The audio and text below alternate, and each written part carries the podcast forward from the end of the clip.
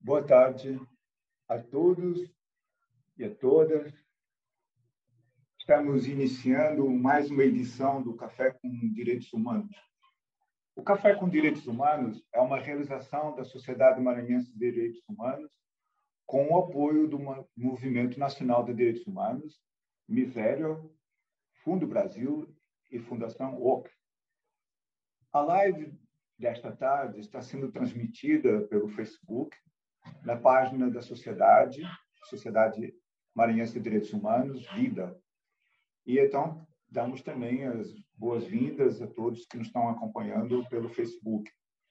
É, a proposta de hoje do nosso Café com Direitos Humanos é fazer uma discussão com a participação dos nossos convidados sobre a interposição de uma ação direta de inconstitucionalidade é, promovida pela Ordem dos Advogados do Brasil, a seccional do Maranhão. E para conversar sobre essa ação e sobre a importância e o funcionamento da Comissão Estadual de Enfrentamento à Violência no Campo e na Cidade, nós temos para conversar com a gente o José Raimundo Trindade, eh, o, o senhor Edmilson Costa, e o professor Jean Nunes. Eu vou passar rapidamente a apresentar cada um deles. Né? O José Raimundo Trindade é coordenador da União da Moradia Popular. A União Estadual por Moradia Popular é um movimento de caráter estadual que luta por moradia digna e o direito à cidade. É uma entidade filiada à União Nacional por Moradia Popular, à Central de Movimentos Populares, e ao Fórum Nacional de Reforma, de Reforma Urbana. No Maranhão, a União por Moradia Popular atua em três linhas: a luta contra os despejos forçados e regularização fundiária, a segunda linha sobre os projetos habitacionais para a população de baixa renda em parceria com o governo federal. E, por último, o controle social com participação nos conselhos paritários e fóruns deliberativos. Né? O Edilson Costa é assentado da reforma agrária, é filho de agricultores familiares e tem 24 anos. Está, no momento, como secretário de Política Agrária da FETAEMA e a sua formação acadêmica é bacharelado em Administração de Empresas e técnico em Geoprocessamento. Ele representa a Regional Sul do Estado de São Raimundo das Mangabeiras, Maranhão. O professor Jean Nunes é defensor público, ela é o titular do Núcleo de Direitos Humanos da Defensoria Pública do Estado, é professor de Direito do UEMA e do TEMAS, e também mestre em Políticas Públicas. Eh, nós, antes de iniciarmos o nosso debate, a nossa roda de conversa, iremos apresentar, assim, de uma forma sucinta, alguns pronunciamentos né, eh, feitos por, eh, por entidades, principalmente com a divulgação de notas públicas de apoio à COECV. Gostaria de iniciar eh, destacando a, fala do Dom Sebastião Bandeira, que é bispo da Diocese de Coroatá, e é o presidente regional da CNBB, o Nordeste 5. E ele falava, fala assim: estou acompanhando com preocupação este fato que quer acabar com o mecanismo institucional que vem dando certo em favor das comunidades fragilizadas, vítimas muitas vezes do abuso do poder econômico e do judiciário. É importante continuar na luta para que a QSV continue a prestar seus necessários serviços. Esta foi a fala do Dom Sebastião Bandeira. Uh, no dia 12, também, uh, o Movimento dos Trabalhadores Sem Terra uh, expediram uma nota pública de apoio à COSB e nós gostaríamos de destacar eh, o que segue. a comissão tem um papel de intermediar e evitar conflitos. E se justifica a sua existência, historicamente, em razão da reintegração de posse que eram marcadas e que são marcadas por abusos excessos e violências das mais diversas formas. É, a nota acrescenta ainda que, nesse sentido, a COECV, desde a sua legítima criação, tem cumprido um papel extremamente importante na mediação desses conflitos, sempre afinado com o princípio da legalidade, sem obstar qualquer papel de outras instituições do Estado Democrático de Direito, e com total fundamento e respaldo na Constituição Federal e na Constituição Estadual.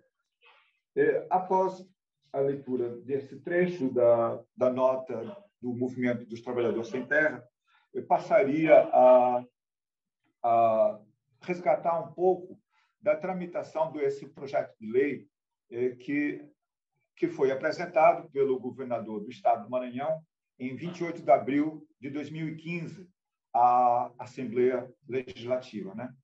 Era a é, mensagem número 57 de 2015, e o projeto de lei ele dispunha sobre a criação da Comissão Estadual de Prevenção à Violência no Campo e na Cidade.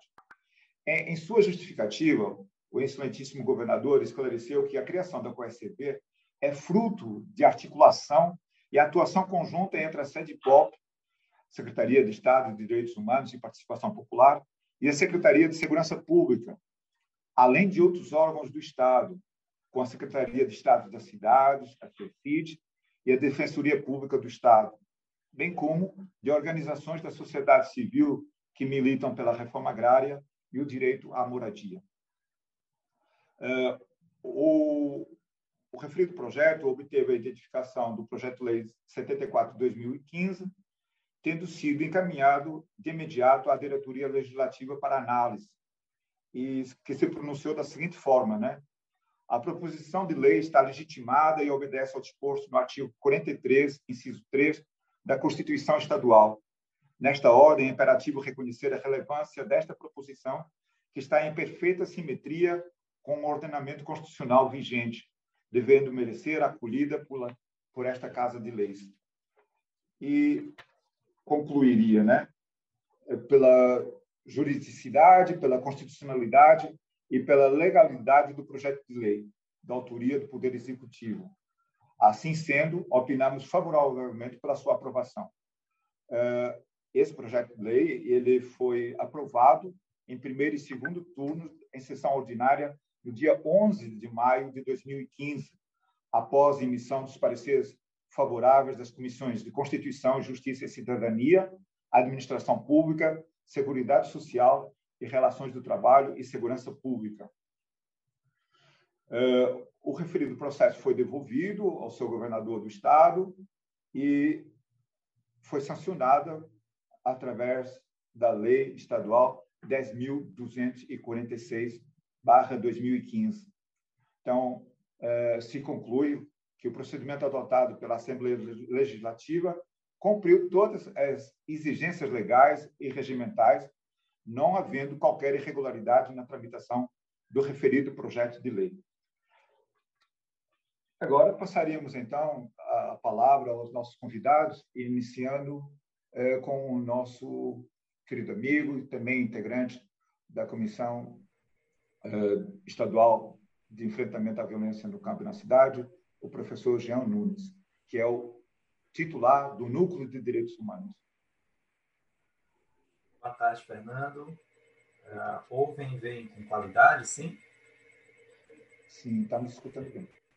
Boa tarde, Edmilson. Boa tarde, Zequinha. Boa tarde a todos que assistem pela internet. Uh, inicialmente agradeço aqui a SMDH pelo espaço e pela oportunidade de estar debatendo um tema tão importante. Eu acho que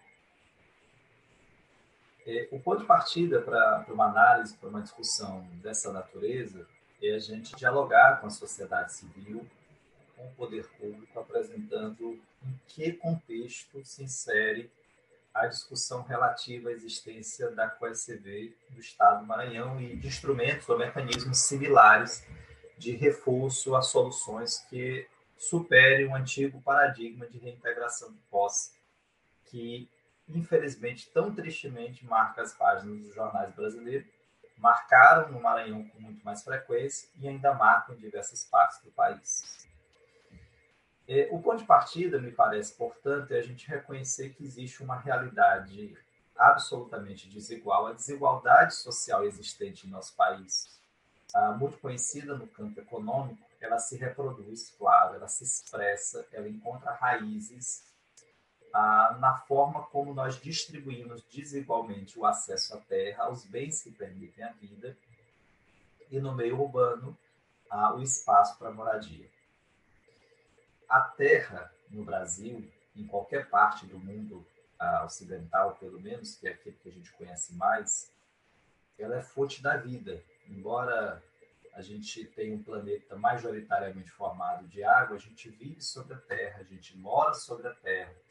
É nela que nós produzimos os frutos com os quais nós nos alimentamos, é nela que nós nos fixamos. À exceção de um ou outro agrupamento que vive mais propriamente em ambiente aquático, a, a imensa esmagadora maioria da humanidade vive sobre a Terra. A Terra, portanto, é fonte da vida. O poder que tem um determinado indivíduo sobre a Terra é um poder sobre a vida. A forma como as sociedades humanas se organizam para distribuir esse bem, para permitir o acesso das pessoas à Terra, diz muito sobre o que significa naquela sociedade a vivência democrática, como é que ela se estrutura pela via da democracia ou do autoritarismo da exclusão. E há razões, Fernando, Zequinha, Edmilson e os demais que assistem pela internet, para se crer que no Brasil o acesso à terra jamais foi democrático. Nem ele no espaço do campo, nem ele no espaço da cidade, onde estão localizadas as disputas por moradia. Tão grande é o déficit que se tem por moradia popular na realidade brasileira. E por que, que nunca foi democrático? Porque, historicamente, nós passamos por três grandes processos macroestruturais que a gente poderia chamar de grandes despejos coletivos. O primeiro deles, o processo de dizimação dos indígenas, processo de uh, destruição da vida, da cultura, do modo de viver dos indígenas, que ainda não cessou. Uh, o processo conhecido como escravidão, que por quase quatro séculos estruturou a formação uh, da sociedade brasileira e, mais recentemente, a, o processo de urbanização acelerada, de industrialização e urbanização da vida aqui no século XX, principalmente, o que gerou um intenso processo de especulação, de a, corrida, de valorização da terra e, consequentemente, de conflitos que daí derivam. Esses três processos históricos, macroestruturais, de extrema complexidade e profundidade, eles se reproduzem no estado do Maranhão e estão em curso na realidade em que nós vivemos.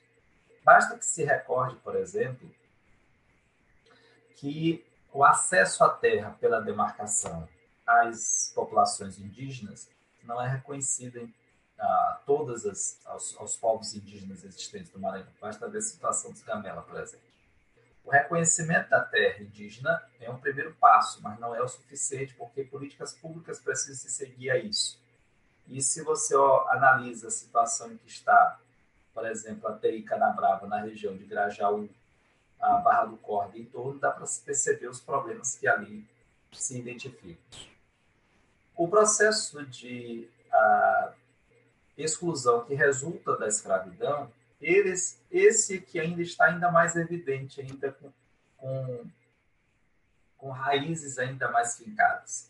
Ele se expressa tanto pelas várias formas de racismo que nós conhecemos na nossa sociedade, como também ah, pelo fato de que é, temos uma realidade no Maranhão marcada por comunidades quilombolas que não têm acesso à terra. Nós temos hoje um dos maiores, ah, um dos, é, sem dúvida, o segundo ou terceiro estado da federação com maior número de comunidades quilombolas aguardando a sua regularização fundiária. E, no contexto atual da política federal, não há nem previsão para isso. E, claro, nós agregamos a tudo isso o processo de especulação imobiliária que surge com os grandes projetos do Maranhão, especialmente com o agronegócio. A chegada da soja, da pecuária extensiva em grande escala, a chegada a, de determinados agrupamentos vindos de outras regiões do país com grande poder econômico, que pressiona e tensiona as relações existentes no campo, e o processo de êxodo rural, que à medida que as relações sociais no campo se desestruturam, essas pessoas não ficam aguardando a chegada da, da morte pela fome, pela violência, elas vão migrar, elas vão em busca de sobrevivência e vão ocupar os espaços da cidade onde não há moradia para todo mundo. Não há, definitivamente não há. Então, isso gera relações sociais de grande conflito no campo e na cidade, com expressões as mais diversas. E o direito, nesse aspecto, ele encontra limites estruturais muito graves, porque o direito ele não se organizou, ele não se estruturou para atender a demandas sociais que não sejam aquelas demandas típicas do sujeito de direito, daquele indivíduo, o contribuinte, o consumidor, seja quem for, que paga suas contas e está com a briga de vizinho por causa da cerca, por causa do muro, que está meio metro para cá ou para lá. Para casos assim, o direito cumpre um papel, eu diria que bastante satisfatório e atende às necessidades de um modo geral. Quando se trata de solucionar conflitos macroestruturais de grande envergadura, de grande complexidade, Fernando, quando der meu tempo, peço por favor me avise, tá? É para não estender e comprometer os demais, a fala dos demais. É, quando se trata de conflitos macroestruturais, como é o caso do conflito pela terra, o direito não apresenta respostas adequadas e de que forma essa questão chega até a, o Poder Judiciário, através da chamada ação de reintegração de posse. E o juiz, muito bem formado, o membro do Ministério Público, o defensor público, o advogado, os membros do sistema de justiça, muito bem formados, num paradigma tradicional de que o acesso aos bens da vida se dá através da propriedade, do papel, do título, ele lê a legislação, faz a leitura dela tal como foi ensinado a fazer, e ele reproduz isso na chamada ação de reintegração de posse, de modo que hoje no Brasil é muito comum que a ação de reintegração de posse seja concedida com a pessoa tendo apresentado o mero título, que às vezes nem de propriedade é, nem válido é, e mesmo assim ele obter uma data de reintegração de posse, e uma realidade das famílias ali existentes, dezenas, centenas, há casos como o de Imperatriz, de milhares de famílias que a decisão judicial determina a saída delas. Para onde? Onde que elas vão viver? Do que vão viver? Como elas estarão abrigadas? Ah, em que medida elas sobreviverão a partir do despejo? Nada disso interessa na ação de reintegração de posse, porque o objetivo dela é a salvaguarda da propriedade ali anunciada, indiciária naquele papel. O resultado é trágico. É trágico porque dessa forma ah, o que se verifica é um processo permanente de violação de direitos humanos, de mal ah, ferimento da própria Constituição, de desrespeito à Constituição. O artigo 203 da Constituição é claro. Assistência social será prestada a quem dela necessitar. Ora, se ela deve ser prestada a quem dela necessitar, se o mandato de reintegração de posse compromete a vida das pessoas, nós precisamos, antes de cumpri-lo, nos fazer uma pergunta muito básica, muito simples qual vai ser o destino dessas famílias? Elas vão para onde? Vão viver de quê? Vão sobreviver como? Então, nessa perspectiva, surgiram iniciativas que buscavam, de certo modo, a construir uma solução diferente, mais constitucional, mais alinhada à proteção de direitos humanos, mais afinada com o discurso constitucional de erradicação da pobreza, da marginalização, etc que assegurasse, por um lado, claro, a, a proteção àquele que comprou a terra legitimamente, que se esforçou. Não se trata disso. Aquela pessoa ou aquela empresa que, com seu próprio recurso, honesto, legítimo, correto, comprou um determinado imóvel, não se está dizendo que ela não deva ter alguma proteção no ordenamento jurídico e que ela não deva ter lá a sua propriedade resguardada ou protegida. Não se trata disso. Se trata que, ao lado desta realidade, e veja que aqui eu estou pressupondo que existe uma propriedade regular, viu, pessoal? Porque, em regra, o que a gente tem assistido não é a existência da propriedade regular. É um terreno abandonado com base num título que não é o de propriedade, normalmente é um título bastante suspeito. É um título muito precário para fundamentar um pleito desta, desta proporção. Mas suponho que exista ali um título realmente legítimo, digamos assim. Não é que não se deva ali assegurar a proteção proprietária. Não, tudo bem, a Constituição assegura, etc. Mas ao lado desta proteção existe um outro campo de vulnerabilidades, de direitos subjetivos, que também exigem do Estado tutela, exigem proteção principalmente os relacionados à sorte e à sobrevivência digna dessas famílias. Pensando nessa perspectiva, se construíram mecanismos ao nível nacional, como a Ouvidoria Agrária Nacional, a Comissão Nacional de Combate à Violência no Campo e na Cidade, que teve uma atuação muito importante em diversos cantos do país, ela foi extinta agora, salvo em 2016, por ali, 2017, o Fórum Nacional de Conflitos Fundiários. Então, foram várias iniciativas, porque a reforma agrária nunca chegou, a reforma urbana, urbana nunca foi implementada no país. Diante das dificuldades de implementação dessas reformas, esses mecanismos foram criados para, de certa forma, trazer uma leitura mais uh, justa, mais adequada para o conflito e funcionaram bem. Né? A Comissão Nacional de Combate à Violência no Campo desempenhou um papel muito importante. E aqui no Maranhão foi criado, como o Fernando já anunciou, a COECV, Comissão Estadual de Combate à Violência no Campo e na Cidade. Qual é o, a, o argumento utilizado pela Ordem dos Advogados do Brasil, da Seccional do Maranhão, nessa lei que tomou a muitos de surpresa, exatamente porque a OAB tem aqui no Maranhão, historicamente, se alinhado à pauta de direitos humanos, tem diversos casos, exemplos, inclusive da atual gestão, ah, voltada à defesa de direitos humanos, mas foi feita ali a leitura de que a existência da COSCV estaria significando o entrave ao cumprimento imediato das decisões judiciais, tal como requeridas. Bom, é, qual é a questão que está sendo colocada? Não tenha dúvida de que a COECV ela cumpre um papel fundamental. Né? Ela cumpre um papel importantíssimo nesse processo. Não é que a Defensoria não tenha críticas à COECV.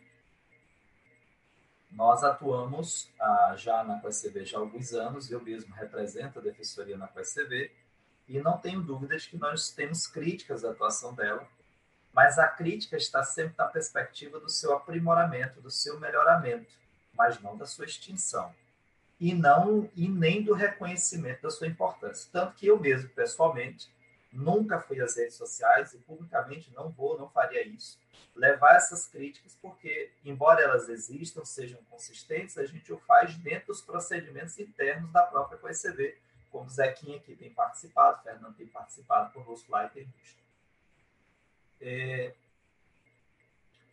mas a, a, questão não está tanto no campo da importância da entidade que a própria DI a, da OAB reconhece, mas está em se responder a seguinte pergunta: a existência da comissão, ela viola a Constituição Federal? Ela viola a separação de poderes? Na compreensão da Defensoria Pública, aqui eu falo como defensor e também como professor de Direito Constitucional da Universidade Estadual do Maranhão, eu entendo que não porque o princípio de separação dos poderes, que é uma cláusula pétrea da Constituição Federal, de fato está protegido pela nossa Constituição, mas ele não é o único. Ah, quando se trata da incidência de princípios, não se aplica um princípio com exclusão dos demais. Vários princípios podem ser aplicados simultaneamente por um instrumento que nós chamamos de ponderação, para avaliar, naquele caso concreto, qual é a solução mais adequada.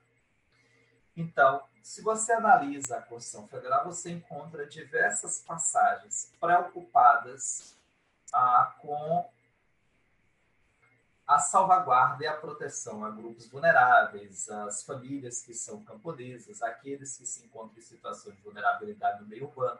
Você vai encontrar isso tanto no artigo 3 da Constituição, quanto no artigo 4 que fala sobre a prevalência dos direitos humanos, como também na parte do artigo 203 203, que fala da assistência social, quanto, e aqui principalmente no campo das políticas urbanas e rural, a preocupação que a Constituição tem na salvaguarda e proteção desses agrupamentos.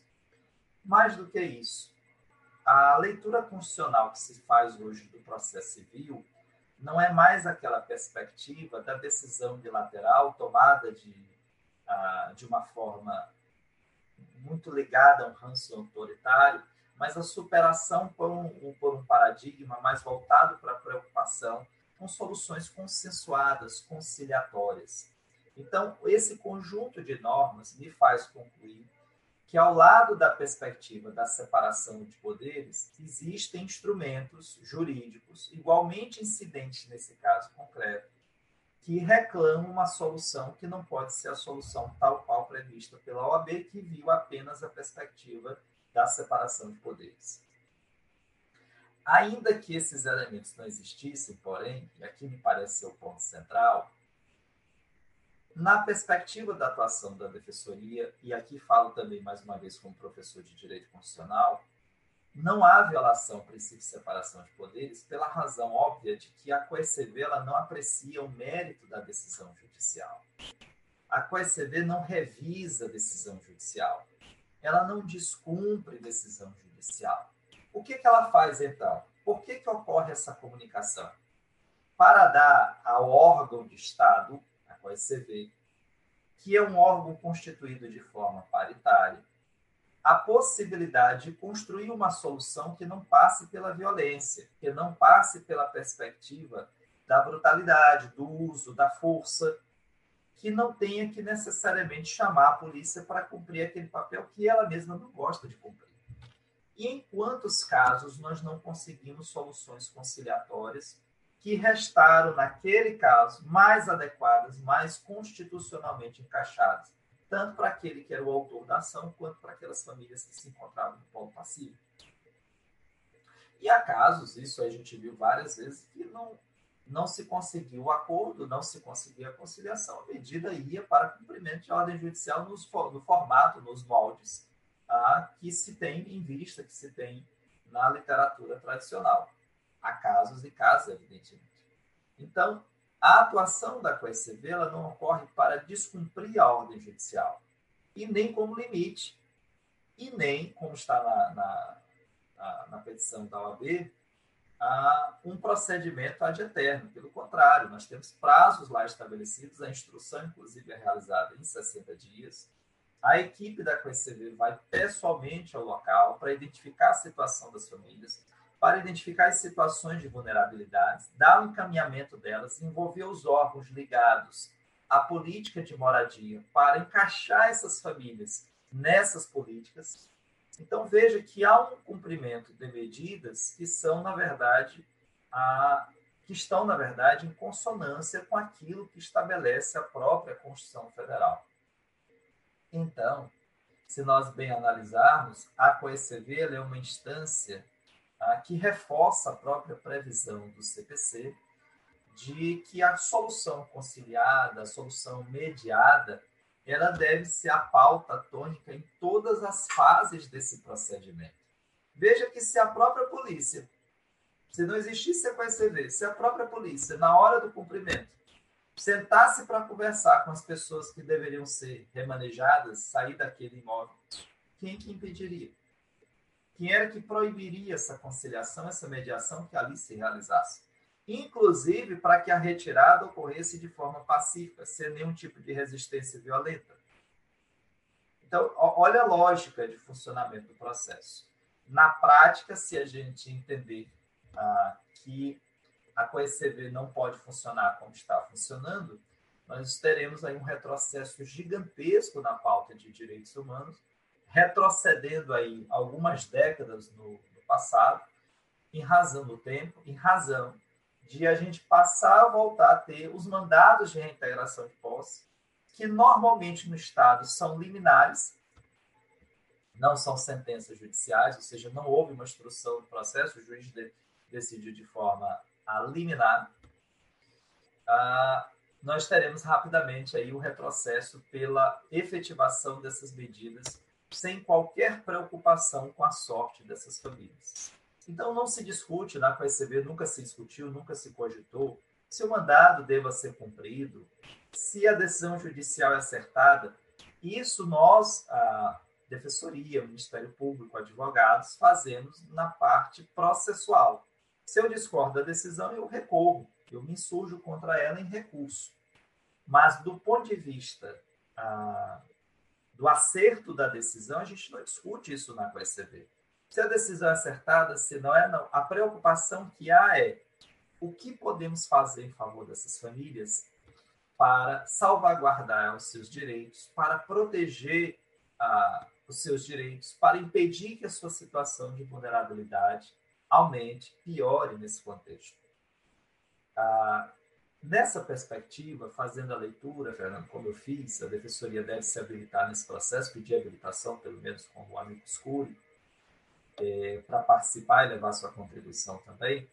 Eu li a petição e fica claro que, no máximo, na minha perspectiva, o que se poderia fazer ali era uma leitura, no máximo, uma leitura conforme a Constituição, no sentido de que a, essa a, atuação da QSV, né, a atuação da QSV, ela deveria observar um prazo mais estrito, essas medidas deveriam ser cumpridas num prazo mais rápido, mais célere, como o próprio presidente da OAB já se colocou.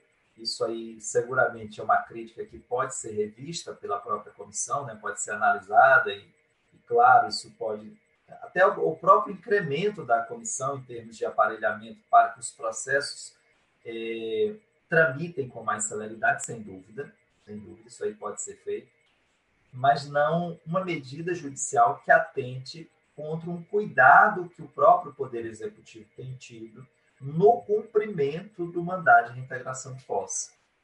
Afinal de contas, as normas sobre processo são normas federais, tudo bem, mas as normas sobre procedimento, de que forma a polícia, o Estado do Maranhão, vai cumprir essa medida, claro, isso é matéria de procedimentos que se inserem no âmbito da competência concorrente, e o Estado do Maranhão pode tratar perfeitamente sobre essa matéria. A legislação é acertada, é uma legislação, eu diria até de vanguarda no país em matéria de proteção de direitos humanos e que se revelou muito exitosa.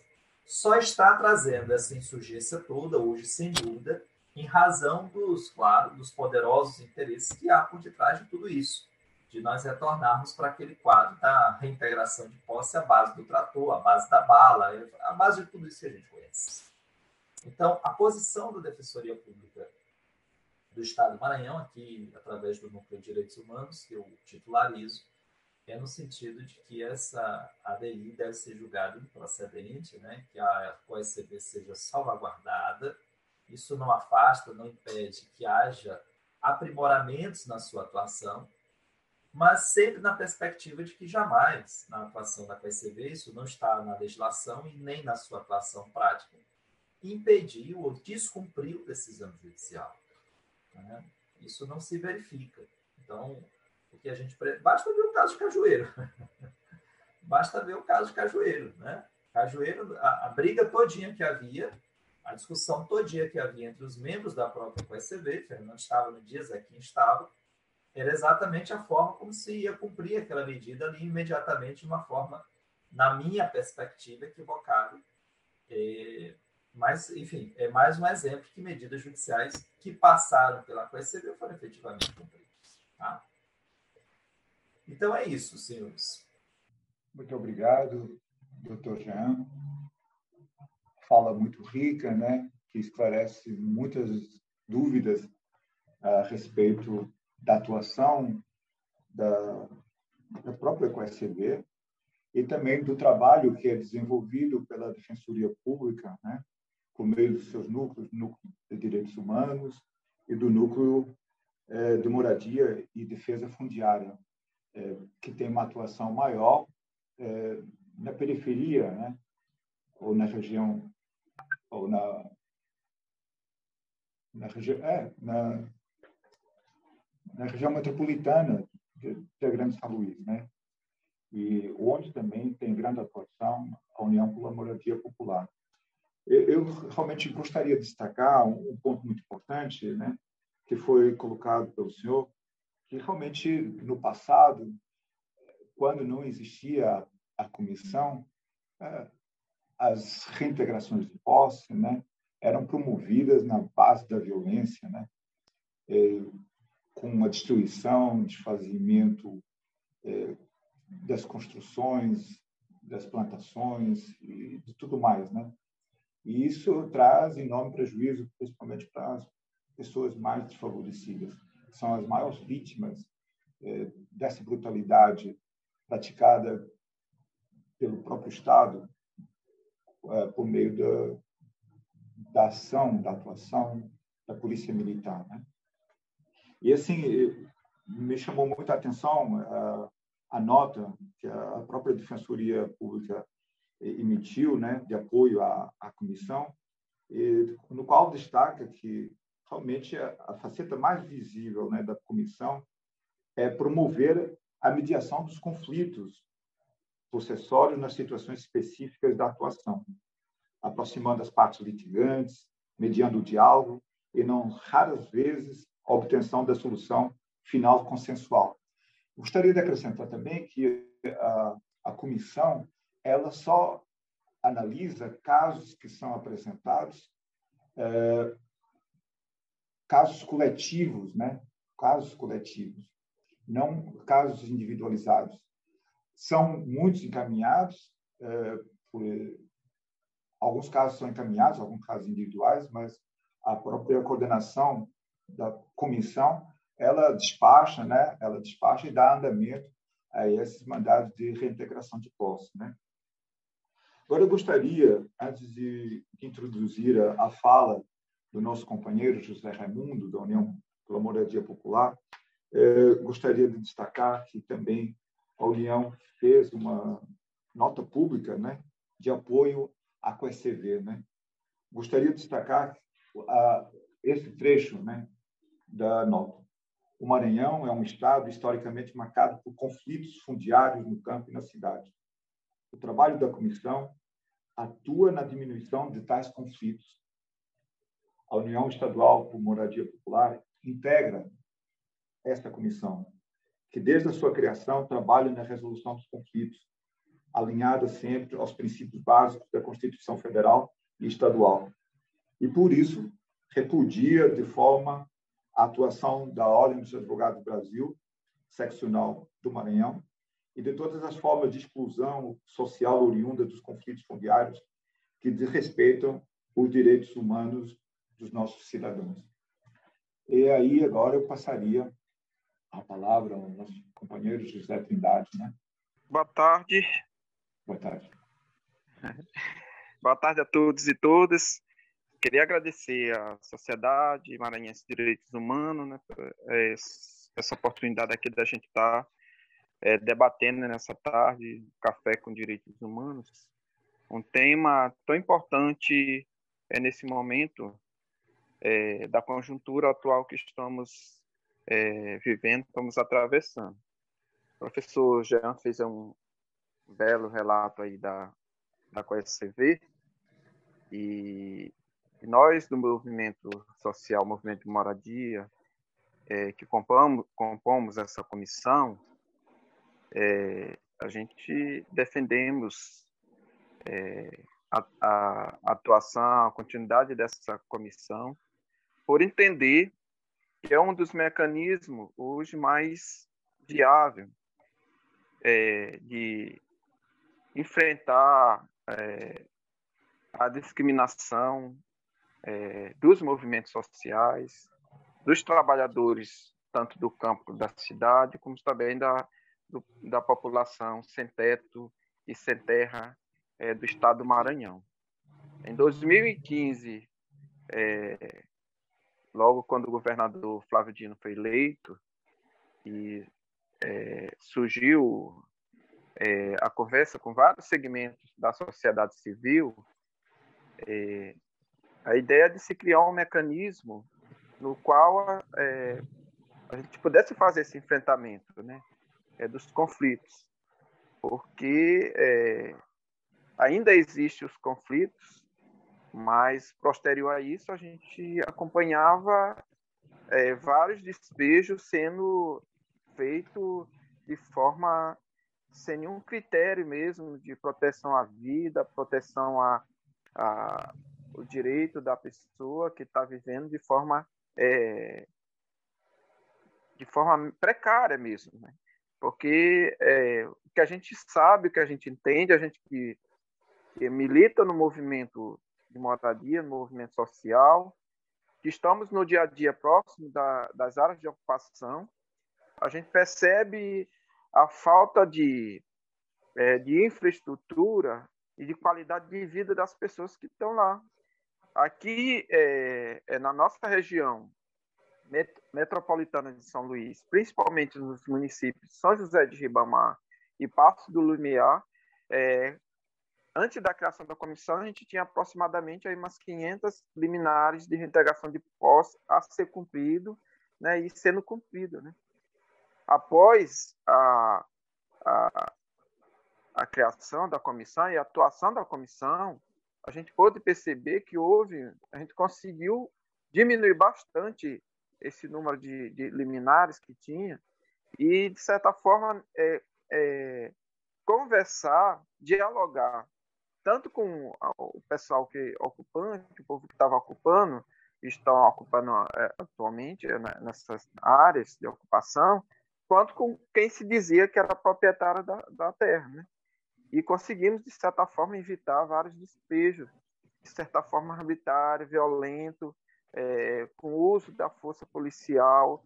Hoje a gente conseguiu ter um diálogo melhor, não vamos aqui dizer que não há violência policial, sim, há violência, na, nas reintegrações de posse, mas é, a gente, no diálogo entre, dentro da comissão, a gente coloca a necessidade da aplicação do, do, do, dos mecanismos, é, do que está é, previsto para que seja cumprido, é, dos manuais que estão para ser cumprido é, dentro de uma possível é, uma reintegração de posse. Né?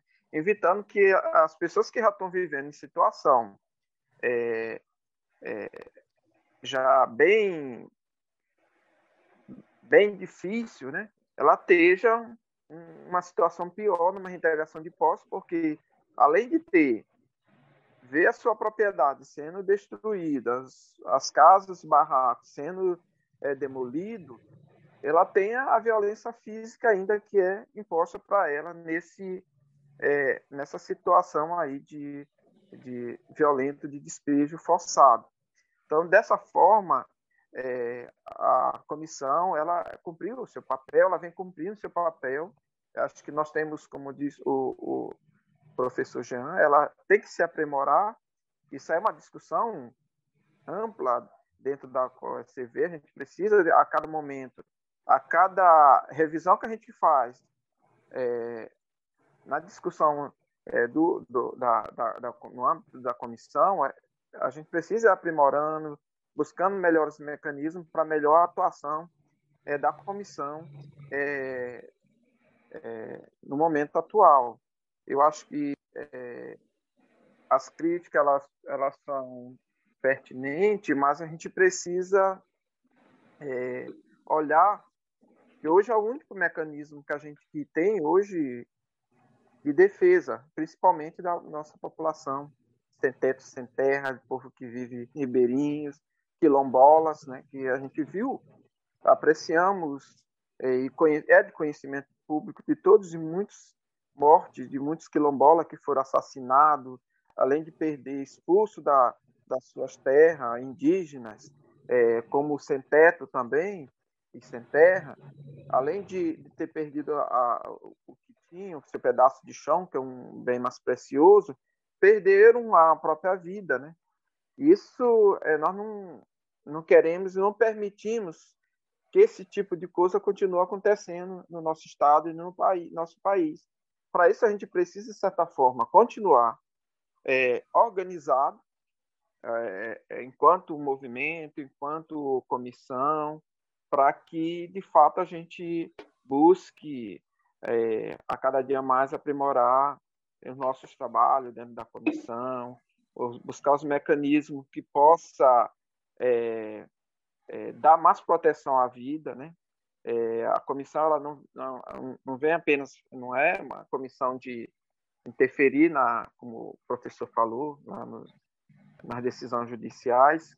Quando tem decisão judicial, a gente tem que ser cumprida, ela é cumprida, ela tem que ser cumprida, mas nós temos que buscar a melhor forma para que com que essa, essa decisão judicial ou moção liminar venha a ser cumprida sem ferir também o direito do cidadão e da cidadã.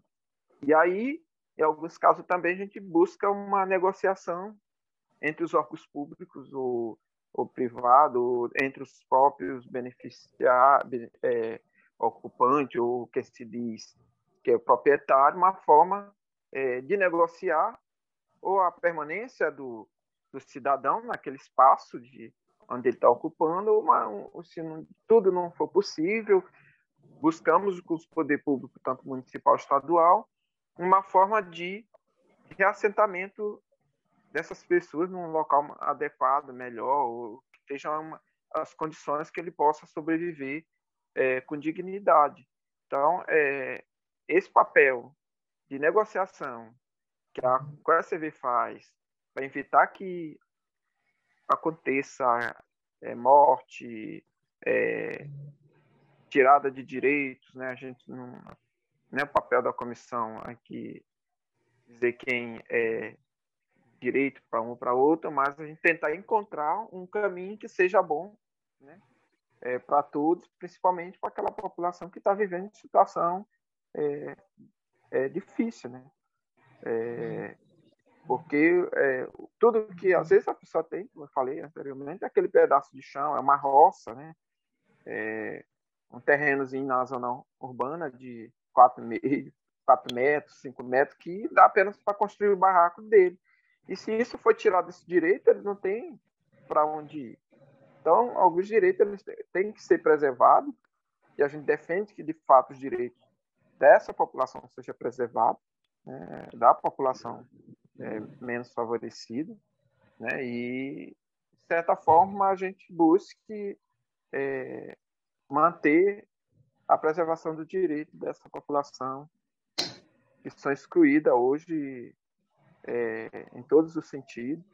E a gente vive num cenário que a cada é, dia ele, no Brasil é mais preocupante, né? É, nós temos a questão da grilagem, isso não é, não é novidade, todos né? a gente sabe o quanto é, a gente sofre com essa questão de grilagem no estado do Maranhão, onde as pessoas, é, às vezes, com um título falso, é, que, que não não mostra transparência de, de fato o cidadão é, é, dono daquela terra, mas às vezes é, é emitida uma liminar de integração de posse, no qual as pessoas é, acabam sendo expulsas da, das suas terras, né? Então isso é, hoje não é mais permitido esse tipo de coisa. Ainda bem que há esse mecanismo, né, que que ajuda bastante a gente a garantir o direito dessas pessoas.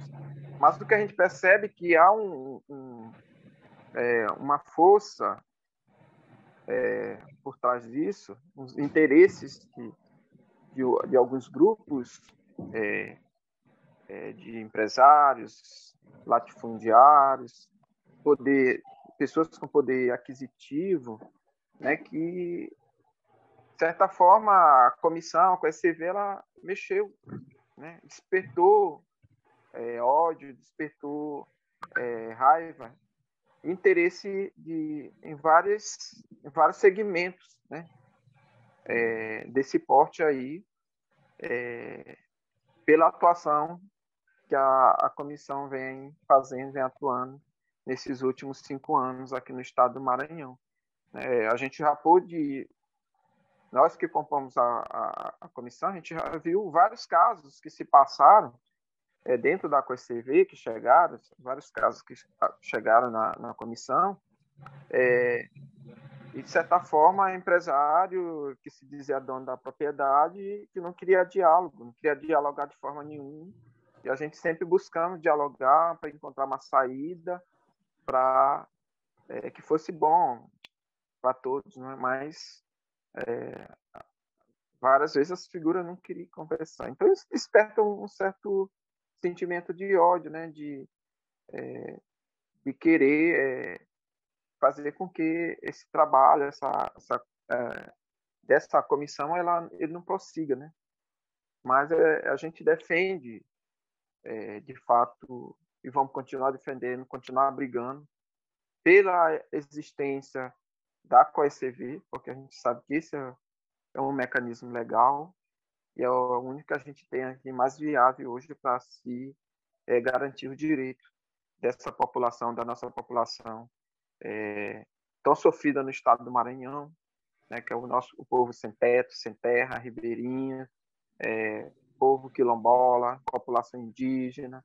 Então, nós precisamos continuar é, usando, aprimorando esses mecanismos que a gente tem para garantir o direito dessa população. A União por Moradia Popular, nesse sentido, ela a gente se coloca e continuamos se colocando inteiramente à disposição né, para lutar em defesa da COSCV. Boa tarde, muito obrigado. Muito obrigado, Zequinha. Muito obrigado. Para as pessoas que nos estão acompanhando, a gente está falando muito da comissão, da comissão, mas acho que talvez alguns não tenham conhecimento de quem realmente compõe essa comissão, né? quem são realmente os membros efetivos da comissão.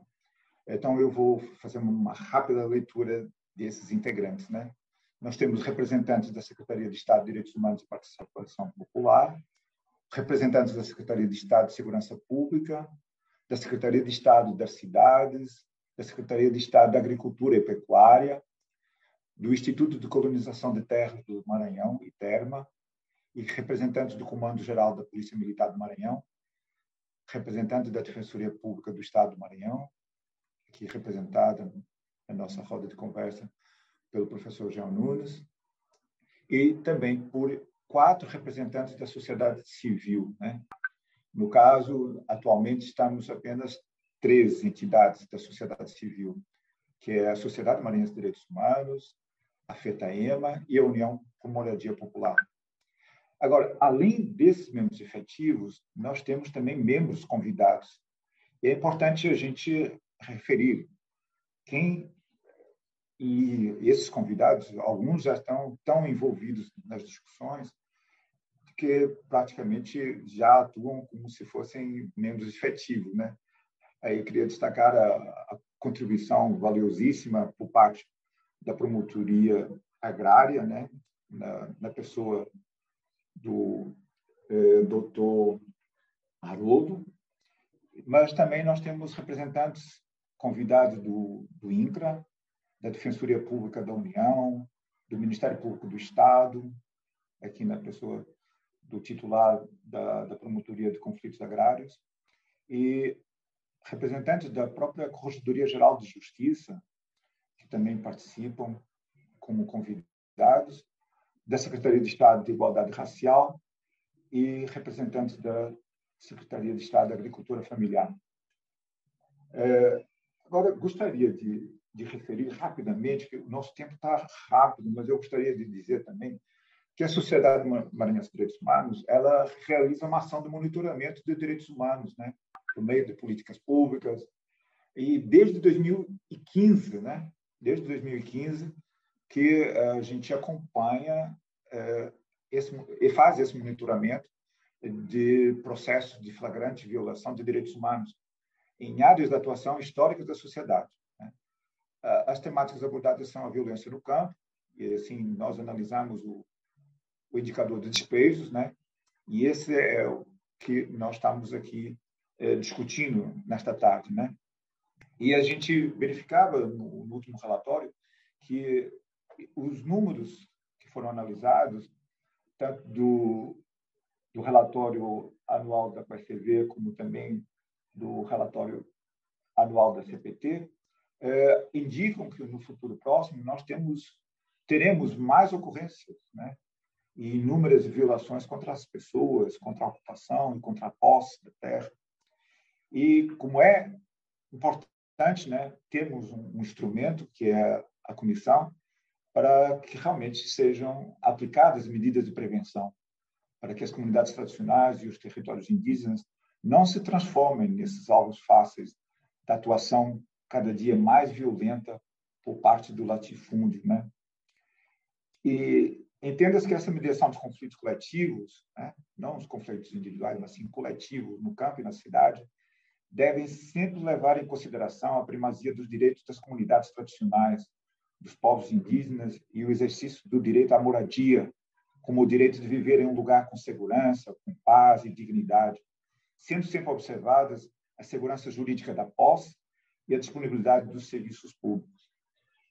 Nós poderíamos continuar, continuar falando sobre esse nosso monitoramento, mas agora a gente tem que passar a palavra ao, representante ou integrante também da, da comissão, é, que representa a Federação dos Trabalhadores Rurais, Agricultores e Agricultoras Familiares do Estado do Maranhão, FETAIEMA, o senhor Edmilson Costa, e que está também nessa nossa roda de conversa, mas eu gostaria de destacar também da nota pública que foi lançada pela FETAEMA, que ele aponta que a QSCV é um mecanismo de solução alternativa de conflitos, especialmente pela aplicação do método de mediação de fundamental importância para a proteção dos direitos humanos.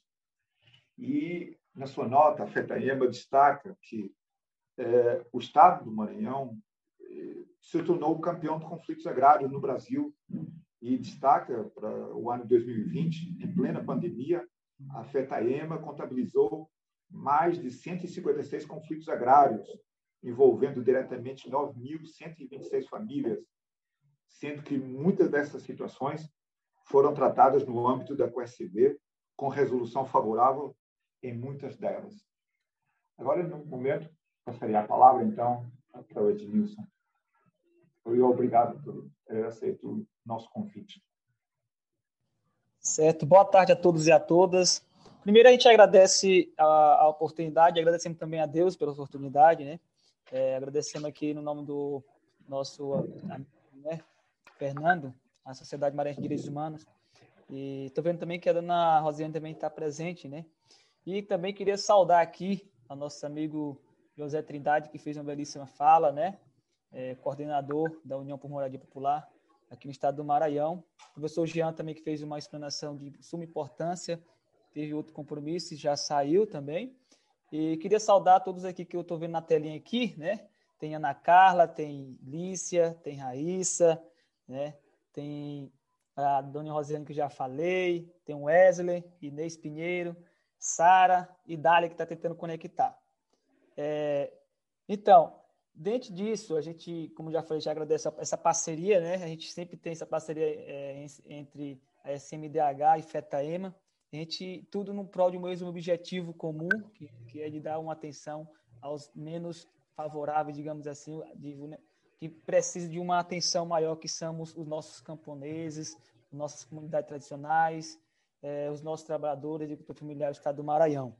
É, vale também destacarmos que o nosso Maranhão ele é um, um dos estados que mais da metade é, é rural, né? Ou seja, temos um número é, é, relevante de pessoas que moram na zona rural.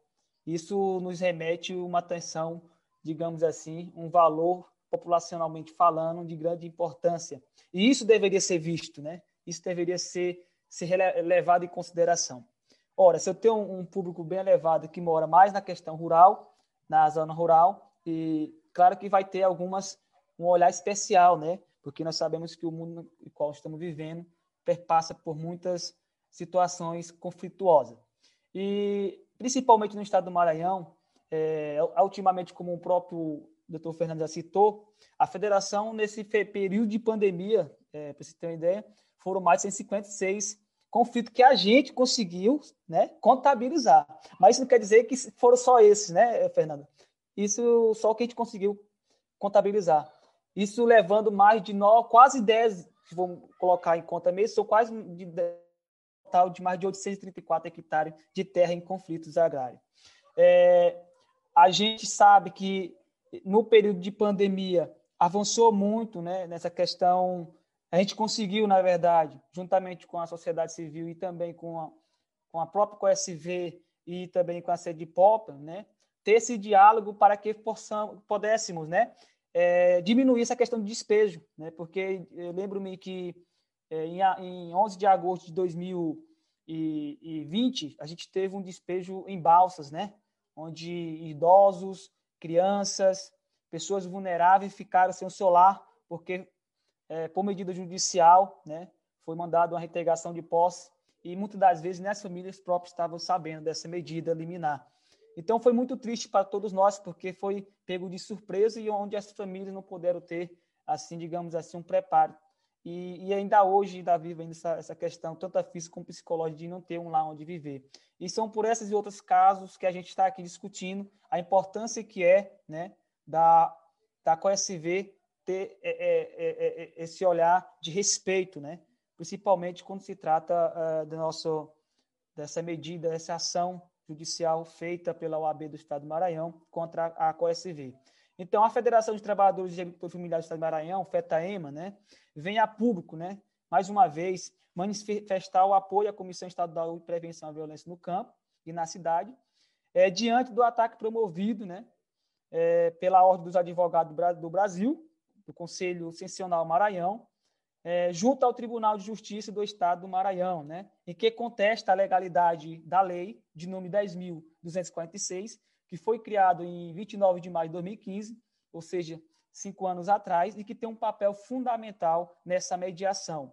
De acordo com a AB, alega que no artigo 1 da referida lei, é, ao exigir uma prévia análise de poder, né, ela, ela acha que, que a COSV está adentrando, digamos assim, no, no, no, no, que se refere às leis judiciais, ou seja, está como, como se estivessem é, tomando o seu lugar, uma coisa que não se sustenta, né?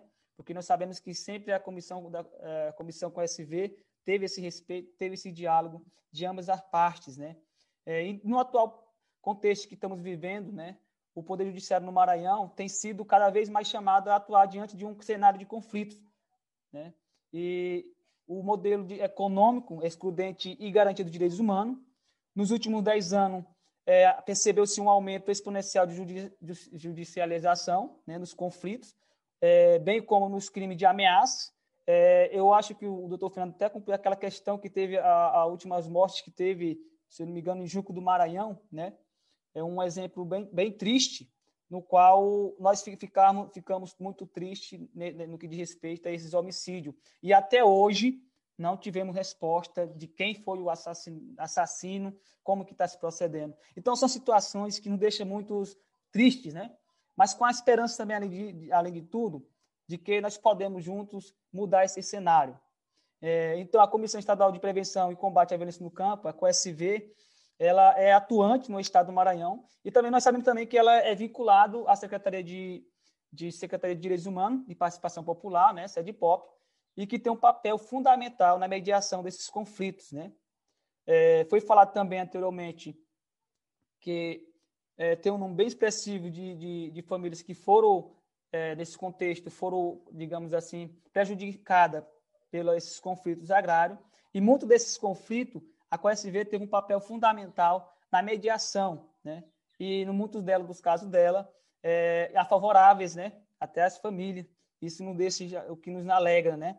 Então, nós sabemos que até aqui, claro que porventura a, tem a federação, a própria federação também pode ser que tenha críticas construtiva no que se refere à COSV, mas a ponto de melhorarmos, de potencializarmos, de dar um, um, uma olhada e dizer assim, ó, oh, nós podemos melhorar nisso, nisso e isso. Mas agora, é, se adentrar de, e, e, e public, é, é, digamos assim, é, publicizar nas redes sociais de que a extinção dessa entidade que foi criada, criada no intuito de mediar, de tentarmos conciliar o diálogo, né, é, de maneira sólida, né, séria, eu acho que isso é, é para nosso ver, é demais, até porque aqui trata-se de uma lei que foi criada legalmente, constitucionalmente, né, e não como está falando a OB do Estado do Maranhão, é, sobretudo. Então, destacamos que o Maranhão hoje é, passa, sim, em plena pandemia, por um processo muito dolorido, né? É, que é essa atitude da UFSV, e não só essa atitude da OAB no Maranhão, mas também em outras circunstâncias que o Maranhão está passando aí, é, cada dia mais, e principalmente, é, é o Fernando, a gente que, que fica na parte da agrária, cada dia mais que chega, é, recebe uma coisa diferente E aí, quando a gente vai olhar, tudo é, digamos assim, monosprezando, deixando os nossos trabalhadores de cultura familiar, as comunidades tradicionais, sem, eh, sem direitos, sem, digamos assim, o, as políticas públicas. Isso é muito dolorido. Está aí a questão da reforma agrária, né, que é o acesso à luta, que muitos dos nossos companheiros travaram essa luta há muito tempo para que nós possamos ter, pudéssemos ter essa oportunidade de ter acesso à terra. E hoje, muitos deles estão sendo, estão, estão sendo lesados né, pelo poder econômico aí, do latifundiário, do agronegócio, sobretudo aqui sobre o, o Matopiba, né, que está aqui no nosso estado do Maranhão, nesses, é, nos quatro estados, tem Tocantins, Bahia, é, Maranhão, e tem mais outra aí também. Então, isso nos deixa, é, digamos assim, revoltado. E ainda mais vem essa questão aí, para como se não te bastasse, vem a, a OAB do Maranhão uma, uma entidade democrática que até então era defensora, né, até mesmo dessa causa, e hoje vir com, com, com essa atitude, para nós, nos pega de surpresa, na verdade. E, e nos pega também a imaginar quem está realmente por trás dessas decisões. Isso não deixa refletir. Realmente, quem que está refletindo, quem é que está por trás dessa, dessa ação? Será que são realmente a OAB do Maranhão ou tem outro alguém por trás dessa decisão? Então, de, diante desse contexto, é, repudiamos né, a ação movida pelo AB do Maranhão, por entendermos que se trata de uma medida que desrespeita a população rural de nosso Estado, sendo que tal medida é um retrocesso no combate à violência no campo e na cidade e uma afronta aos direitos humanos. Né?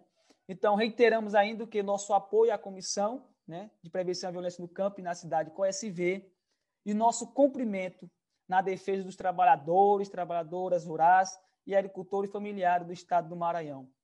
É, dizer assim que está sendo prazeroso para a gente estar nesse debate hoje, aqui a convite da SMDH, e pedimos que continuamos nessa parceria para que juntos fortalecemos a nossa causa é, tão, digamos assim, necessária que tantas pessoas pre precisam desse momento, precisam dessa defesa, porque temos pessoas vulneráveis que não, não, que a última esperança ainda são os movimentos sociais. E eu tenho certeza que nós não vamos abrir mão disso, de, represent, de representá-lo, de ele ter uma representação.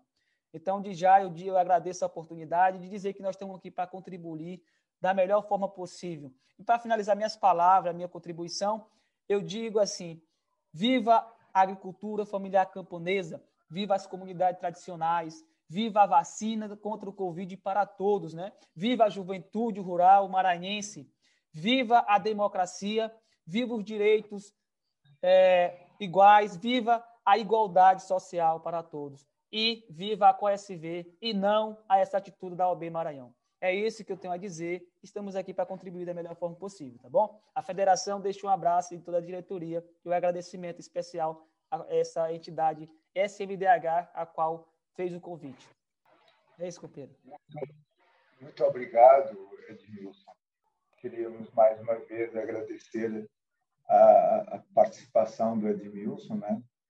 É, representando a FETAEMA, é, que também é membro efetivo da Comissão Estadual de Prevenção à Violência no Campo e na Cidade. E agora nós gostaríamos de dar destaque para algumas mensagens que nos chegaram né, é, pelo Facebook. Né? A Jo Gamba, que é da coordenação da Sociedade Maranhense de Direitos Humanos, diz que a comissão tem a missão de garantir nas situações de conflitos alternativas que superem a lógica da truculência, do terror, da negação de direitos. Qual é a ilegalidade que um espaço que promove a vida pode ter?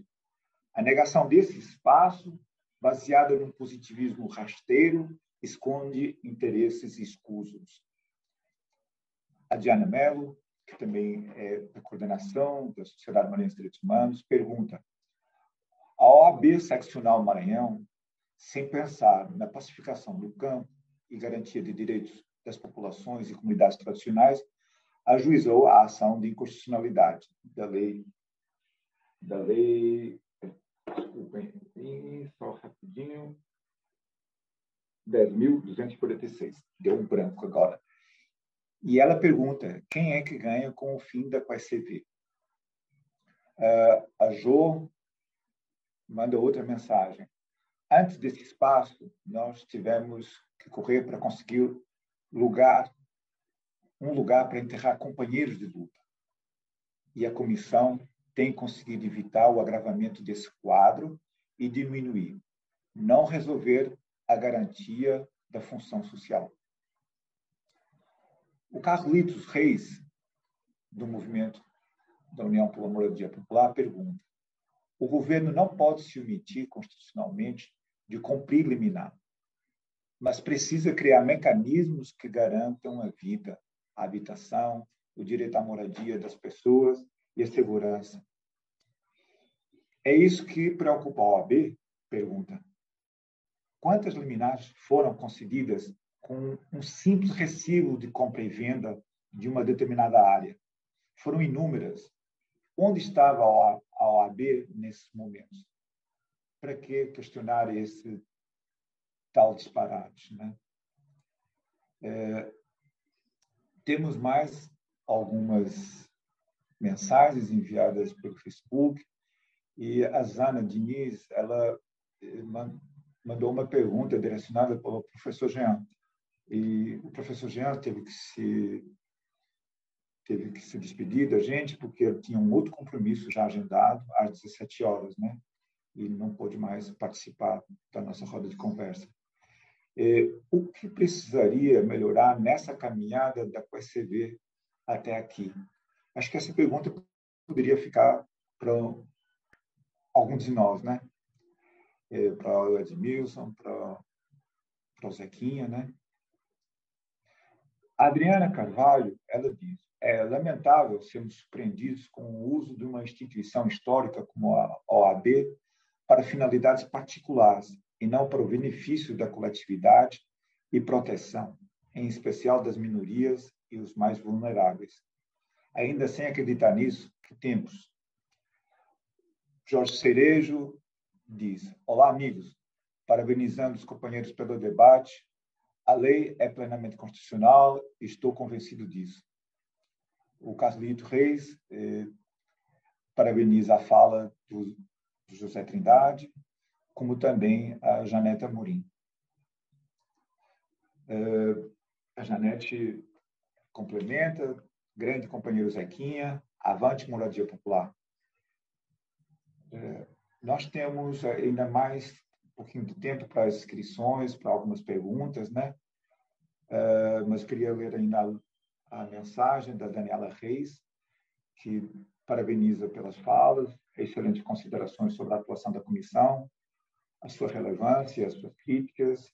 Isso sim é avançar no debate, né? Uh, Janete, viva, vivam todas as vidas e fora Bolsonaro.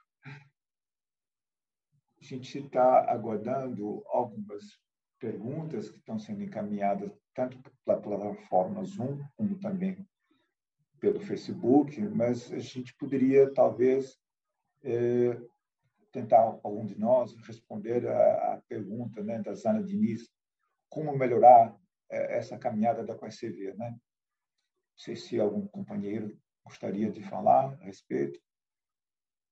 Zé, Zequinha, Edmilson. Eu gostaria só de, assim, de destacar é, que o ano passado, no final do ano passado, é, a comissão Sim, sim. Não, eu acho que você pode falar, mas eu acho que nós estamos construindo nosso plano de. Acho que dentro do plano nós vamos definir é, muitas coisas, né, que já está sendo definido, né, que a gente precisa é, trabalhar, melhorar é, no âmbito da, da comissão, né. Eu acho que o nosso plano ele vai no rumo aí da gente é, melhorar a atuação da comissão, não é isso? eu, eu, eu estava assim resgatando o trabalho que a comissão fez recentemente, né, no final do ano passado, que foi melhorar o regimento interno da PSCV, né? E eu acho que foi um avanço significativo, né?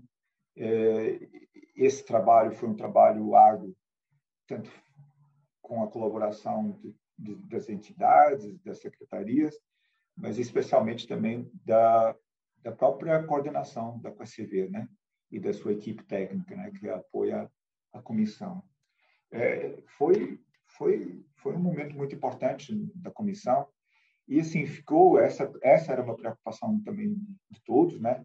E, e ficou claro, né? Nós eh, estipulamos assim prazos prazos mais céleres, né? Para que realmente o caso que chega que chega até a QSCV possa ser apreciado, né? De uma forma rápida, né?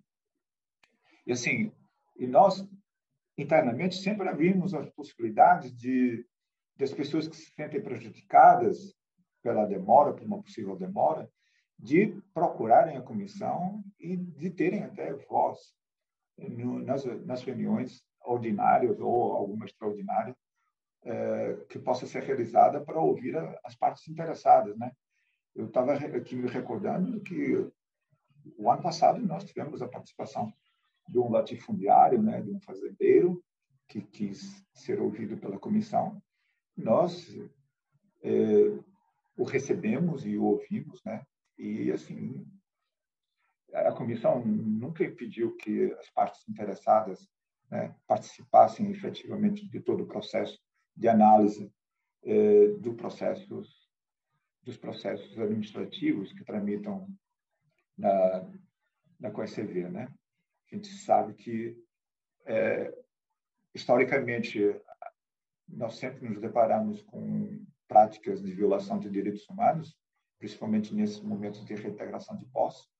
E como o Jean falou muito bem, muitas vezes, e o Carlitos também acabou de falar, né? as liminares são concedidas a partir de um recibo de compra e venda ou até mesmo de um título de propriedade. Né? A gente sabe que é, muitos muitos latifundiários se apossaram irregularmente da, das terras e assim e fazem interpõem ações de reintegração e de manutenção de posse a partir de títulos de propriedade. E eles não têm a posse. Quem tem a posse realmente são as comunidades tradicionais são as comunidades de poceiros são os trabalhadores sem terra que permanecem há muitos e muitos anos, há décadas, né, naquela terra, e sem, sem saber que existe um título de propriedade que, na maioria das vezes, como já foi analisado, eh, tem na sua origem um vício de formação. Eh, a gente a gente pode falar isso porque a gente a Sociedade Maranhense de Direitos Humanos está fazendo desde o ano passado um trabalho de de investigação de, de títulos de propriedade e foram identificados inúmeros casos de, de grilagem de terra, né?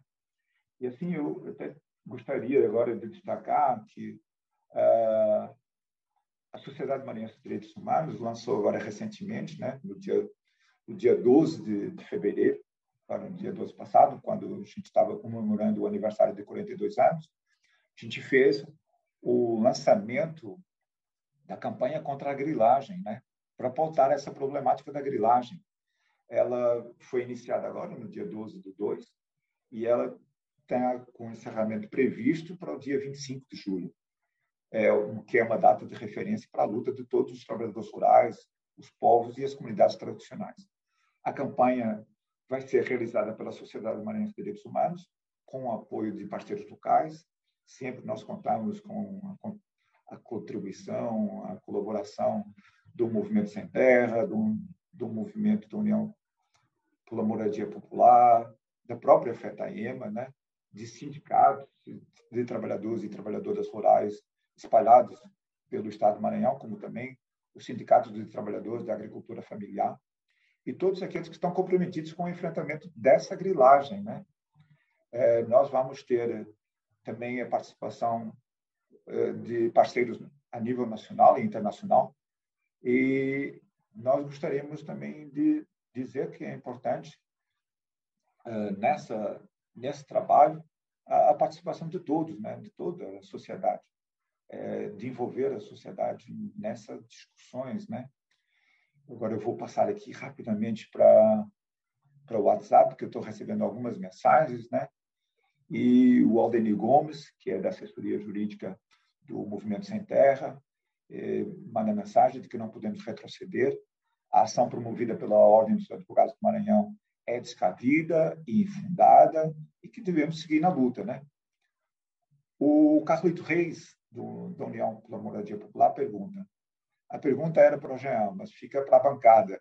Além das manifestações públicas das entidades e pessoas físicas, o que podemos fazer juridicamente para derrubar essa ADIM? Podemos contestar no tribunal? O Zequinha Edmilson podem ficar à vontade, eu também depois eu posso, porque eu tomei a palavra e não estou deixando os outros falarem, né? Mas eu depois eu também poderia falar um pouco a respeito, é... né? Sobre essa participação da sociedade civil, é, nem na possibilidade de se entrar como amigos curi né, nessa ação direta de inconstitucionalidade. Pois não? Fernando, eu acho que como essa, é, é, essa pergunta é mais voltada à questão jurídica, né? e principalmente a federação que é. eu estou representando, é, politicamente mais falando, né? Eu acho que ficaria aí a critério o, é, de vocês com essa questão aí de o que, que, poderá ser feito, né? Juridicamente. Eu não sei se esse vai ser o raciocínio do nosso amigo José Trindade também. Zequinha, é pode ficar à vontade. Nossa, é, eu acho que sim, é, aí são peças mais técnicas mesmo, jurídica, né? Acho que é, é. Eu poderia é, responder é, hoje dar mesmo, contribuição eu, também.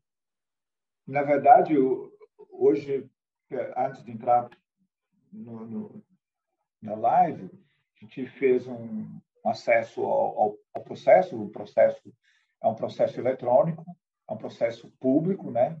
Eu até vou dar o número do processo para quem quiser anotar é 0800 260 hífen 59 ponto 2021.8 ponto 10 ponto 0000 é, é uma ação direta de inconstitucionalidade o órgão julgador vai ser o Tribunal do Pleno, né? E o relator, o relator originário, originário é o desembargador José Luiz Oliveira da Almeida é, acho que por qualquer motivo, é, o desembargador Freud Sobrinho está sendo o relator substituto. Né? A, a, distribuição, essa ação, ela foi promovida no dia 13 de janeiro de 2021. E, no momento, está com um despacho para notificar o, o, o Estado do, do Maranhão. A, a Assembleia Legislativa, no dia 2 de fevereiro, já fez a sua manifestação já que uh, a seccional promoveu a ação em face uh, da Assembleia Legislativa do Estado do Maranhão, mas o próprio Executivo deverá se pronunciar nessa ação.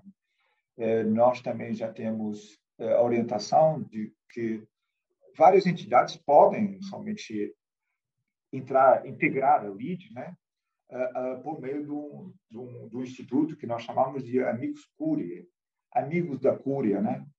Então, a própria Sociedade Maranhense de Direitos Humanos, a coordenação já decidiu, vai peticionar nesse sentido, né, para integrar o LID, né, na condição de amigos cúria, né? Eu acho que a gente poderia pensar estrategicamente se seria oportuno que a gente entrar isoladamente, eu acho que a gente já fez esse debate, já botou esse debate na comissão, é, de, de, ou de entrar isoladamente, cada entidade, a própria FETAIMA pode entrar, a, a União por Moradia Popular também pode entrar, o doutor Jean também já manifestou o interesse de que a Defensoria Pública do Estado, por meio do, do Núcleo de Direitos Humanos e da, do Núcleo de, de Moradia, e, e fundiária estão também pensando em ingressar nesta ação direta de inconstitucionalidade, né? Eu acho que era por isso, era isso, Carlitos. Eu acho que é isso que nós temos que fazer, né? É, nós que somos membros, né, efetivos dessa comissão e que estamos mais diretamente ligados com os conflitos coletivos, fundiários e agrários tanto na região metropolitana da Grande São Luís, como também em todo o estado do Maranhão, a gente deve realmente fazer da nossa parte, né? Eu não sei se já temos mais algumas manifestações, né? Eu pediria ao Wesley, que está nos bastidores, se, se tem mais alguma pergunta vinda do, da plataforma. se inscreveu. Ah, foi? É que eu não... Eu, então, Rosiane Dias, por favor. Rosiane, poderia fazer Olá. Então, é, eu vou ver se eu consigo ligar aqui a câmera. Não estou conseguindo abrir a câmera. Mas só para dizer é, o seguinte, é, eu, junto com o Fernando, acho que já Rosiana, algumas pessoas da sociedade, já tivemos a experiência, Fernando está tendo ainda, a experiência de participar da vida e da atuação da COECV, né? E lembro que a sociedade esteve, inclusive, na discussão ainda do que era a minuta que criava essa comissão, né? E a nossa avaliação era de que, de fato, era um mecanismo, dentre outros, né, no contexto de resolução dos conflitos agrários, que era importante, né? É, porque a comissão ela é isso, ela é um mecanismo, dentre outros institucionais, que precisa existir, que precisa ser aprimorada, que precisa ser fortalecida para, é, digamos assim, dar resolução a alguns conflitos, né? Lembrando, a COECV não tem atribuição de resolver os conflitos agrários no campo, né? Porque a COECV ela tem atuação sobre aqueles conflitos que foram judicializados, que chegam a a situação de um cumprimento de despejo. Então, é, ela tem vários limites, mas ela é importante pelo papel que ela desempenha na questão da mediação, como já foi bem tratado aqui pelo Zequinha, pelo Edmilson, pelo Fernando, pelo Jean. É, nas, nas suas atribuições consta também uma tarefa muito importante que eu diria precisamos avançar para essa atribuição, para a implementação dessa atribuição, que é construir um plano de prevenção à violência no campo e na cidade. Isso é uma atribuição que está na lei que criou esta comissão, né? Então ela vai além de mediação, né? Então por isso que para nós da sociedade é um mecanismo institucional que precisa existir. E eu diria o seguinte, que seria muito importante, uma contribuição muito importante se a OAB se colocasse como uma instituição que viesse para a roda, junto com os demais movimentos, para discutir a, a, preocupação, que tivesse a preocupação de discutir a eficácia, o aprimoramento desse mecanismo. Isso, a, a OAB, se fizesse isso, daria uma grande contribuição, prestaria um grande serviço àquelas comunidades que mais sofrem com a violência no campo, não é? Então, é, para nós, é um desserviço a OAB se colocar nessa condição de questionar a existência de um mecanismo que tem feito, sim, a diferença é, no contexto da violência no campo. E que diferença, que tamanho de diferença é essa? A simples é, decisão de que um processo de mediação levou para que não houvesse um conflito, eu penso que isso já é uma diferença. Então, ter um mecanismo que seja aprimorado nesse rumo é muito importante para quem faz a luta ao lado daquelas pessoas que mais sofrem no campo. Isso é uma grande diferença, né? Então, é, prestaria um grande serviço ao OAB Maranhão se viesse discutir conosco eficácia, aprimoramento, fortalecimento, fazer correção de rumos, ajustar e não solicitar a extinção desse mecanismo. E aí eu dialogaria também um pouquinho com a pergunta que foi feita em que precisamos avançar, na minha compreensão, na construção de um plano que é, vá além da mediação, um plano que fale de prevenção à violência no campo. Isso está dentro do escopo de atribuição da comissão. E nós precisamos avançar para isso. Precisamos avançar, inclusive, para discussão e aprofundamento de problemas que a própria COECV identificou nos processos que chegam na mesa da COECV. A exemplo de inúmeros processos que sequer representação as comunidades têm nos processos. Isso não é motivo para a gente dizer vamos discutir, vamos aprofundar, vamos corrigir. Nós estamos falando do sistema de justiça. Né? Então, estamos falando de problemas relativos à questão da segurança pública. Então, tem várias pautas, vários temas que a própria COECB, ao trazer como objeto de discussão é, os conflitos judicializados, a gente identifica vários problemas. E a COECB pode dar um salto também nesse aspecto, de discutir não apenas a mediação, mas discutir os problemas que percebe, que identifica, no, na dinâmica da sua própria atuação. E eu penso que, é, dialogando também com a questão de o que, que nós precisamos fazer, nós, organizações que sempre estivemos ao longo da nossa existência ao lado daqueles que mais são violentados nos seus direitos, nós vamos fazer o que sempre fizemos, vamos lutar, vamos abrir frentes de lutas para ir contra essa decisão que vai impactar a vida, e a vida não é uma vida qualquer, é a vida plena, a vida com dignidade das pessoas no campo. Então, nós vamos continuar fazendo isso. Se o fronte é o judicial, nós vamos para o judicial. Se o fronte é o político, nós vamos para o político. Se o fronte é a denúncia, é a comunicação para a sociedade, do quanto que se perde com a, a, a extinção de um mecanismo como esse, nós também temos obrigação de fazer. Então, eu diria que, para nós da sociedade, é, como também eu sei que para a FETAM, para a União por Moradia, para todas as organizações que têm preocupação, que apoia a luta das comunidades, que está preocupado em acabar com a violência no campo, todos nós devemos nos empenhar ativamente para ir contra essa atuação da OAB.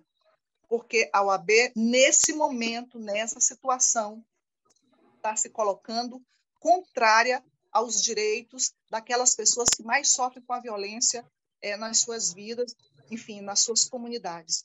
E nós não não gostaríamos, né? Mas nós precisamos sim ir contra essa decisão da OAB. E aí nós vamos é, fazer as lutas onde for necessário fazer, porque esse é o nosso papel, sempre foi esse o nosso papel e não será diferente nessa situação.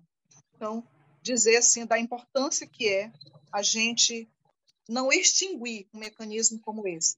Nós precisamos aprimorá-lo, sim. Precisamos fortalecê-lo, sim. Corrigir rumos, sim. Mas nunca extinguir, não dar passo para trás. Isso é retrocesso. E na luta por direitos humanos, nossa luta o tempo inteiro é no sentido de realizar, né? e não retroceder em, na luta por direitos humanos. É isso que eu queria é, enfatizar. Muito, muito obrigado, Rosiane, pela sua contribuição, pelas suas palavras certas, né, é, sobre sobre a atuação da QSV, né. É importante assim destacar que no, alterações recentes é, do regimento interno, né, a instrução do processo administrativo perante a QSV deverá ser realizada em 30 dias, né? 30 dias que poderão ser prorrogáveis por mais 30 dias pela equipe técnica, né? É importante, mas é importante essa, é, esse tempo para que se faça realmente o um relatório situacional, é, demonstrando todas as medidas que possam ser, possam ser adotadas e as informações colhidas, né? E é a importância, a importância de ter essa, esse relatório situacional, que também vai eh, auxiliar a, a comissão nas decisões que vão serem tomadas, né? Então, a redução desse tempo é importante, e isso já ocorreu. Então, 30 dias não irá interferir muito nas decisões, no cumprimento dessas decisões, né? principalmente de decisões liminares, lamentavelmente. Né? E, mas é o que nós temos, né? por enquanto.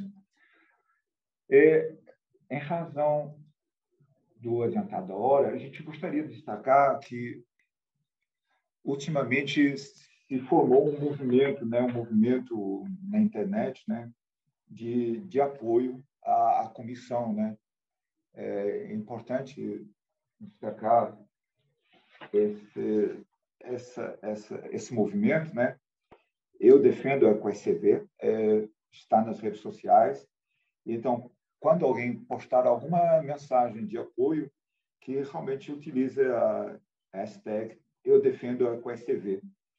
É, essa é uma campanha que surgiu, surgiu nas redes sociais, e é importante que vá ganhando volume e seja realmente é, divulgada por todos os ambientes que por onde a gente esteja, né?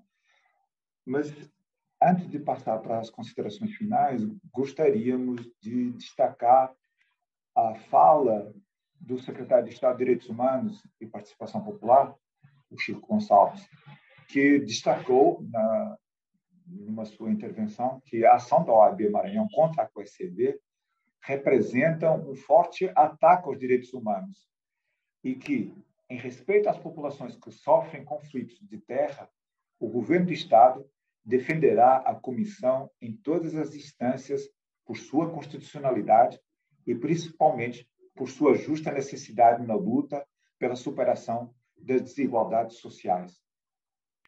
Uh, o coletivo Nós também se manifestou, manifestou seu apoio e sua solidariedade total e restrito à comissão. O, prestam, ela destacou que a comissão presta um, um, valioso trabalho em todo o estado do Maranhão, sobretudo na prevenção, mediação de conflitos fundiários e combate à grilagem de terras no estado do Maranhão, que por décadas vivencia situações como estas diariamente, e um dos mais atingidos são os povos e comunidades tradicionais, bem como os trabalhadores rurais. Da mesma forma, nas comunidades urbanas, a COECV tem tido um papel significativo na, e a sua atuação nessas ações que mediam ações de despejo forçado, né? Eu não sei como é que está, Wesley, assim, em relação às mensagens que estão chegando na, pelo Facebook, também pelo, pelo WhatsApp, e o Rafael Silva, da Comissão Pastoral da Terra, assessor jurídico da comissão, ele, ele pergunta sobre o prazo previsto no regimento atual da QSB, que já foi respondido, seriam 30 dias, mas prorrogáveis por mais 30 dias, né? É, e o Cidevaldo também está participando é, do nosso debate e ele gostaria de saber qual a possibilidade de pedir uma manifestação e posição da OAB Nacional, do Conselho Federal da Ordem, acerca da ação de questionamento da constitucionalidade da lei que criou a Comissão Estadual de Enfrentamento à Violência no Campo e na Cidade. E seria importante pedir o posicionamento da OAB Nacional. É importante é, essa contribuição do Cidevaldo. Eu acho que a gente precisa amadurecer essa ideia dentro da comissão e realmente é, fazer um, um, pedido, um pedido formal um pedido formal a, ao Conselho Federal. Eu acho que é importante esse encaminhamento, né? Eu já acho que ultrapassamos a hora, acho que ainda ninguém me mandou finalizar, mas eu acho que a gente está na hora de abrir para as considerações finais, né? Para Edmilson, para Zequinha, umas breves palavras de considerações finais. E eu desde já quero agradecer a participação do Edmilson, representante da FETAEMA, do José Trindade, da União por uma Dia Popular. Agradecer a disponibilidade de vocês e a valiosíssima contribuição que vocês deram nesse debate e abrir para vocês para fazerem as considerações finais. Bem, Fernando, é, eu, eu quero agradecer por essa esse momento de debate que foi super importante nessa tarde, é, que a gente pôde debater um pouco melhor sobre a existência da COECV e da importância desse mecanismo que hoje a gente tem para a sociedade civil, para os movimentos sociais, e por nosso povo aí é, que vive situação é, de extrema pobreza no nosso estado, no nosso país. É, acho que é, nós não podemos, de forma nenhuma, nos furtar em fazer a defesa da COSTV é, e trabalhar para que a cada dia ela venha se é, melhorar seus mecanismos, aprimorar mais. E continuamos atuando, atuando na defesa dos direitos humanos, direito à vida, direito a uma moradia digna, direito à terra, é, e viver o direito à vida com dignidade. Então, dessa forma, a gente se despede desse, dessa tarde, desse momento, e agradece a SMDH pelo convite, por ter proporcionado esse momento aí de debate em torno do, da COSCV, da situação hoje que enfrenta, que estamos enfrentando. Muito obrigado, Fernando. Boa tarde a todos e todas que estão participando do debate. Certo. Então, boa tarde novamente. É, a gente aqui da Federação FETAIMA, a gente só agradece também o espaço a nós sucedido, né, por essa contribuição também. É, estava aqui juntamente com o doutor Fernando, com o senhor José Trindade, primeira vez que estou vendo assim, tendo esse diálogo também, né?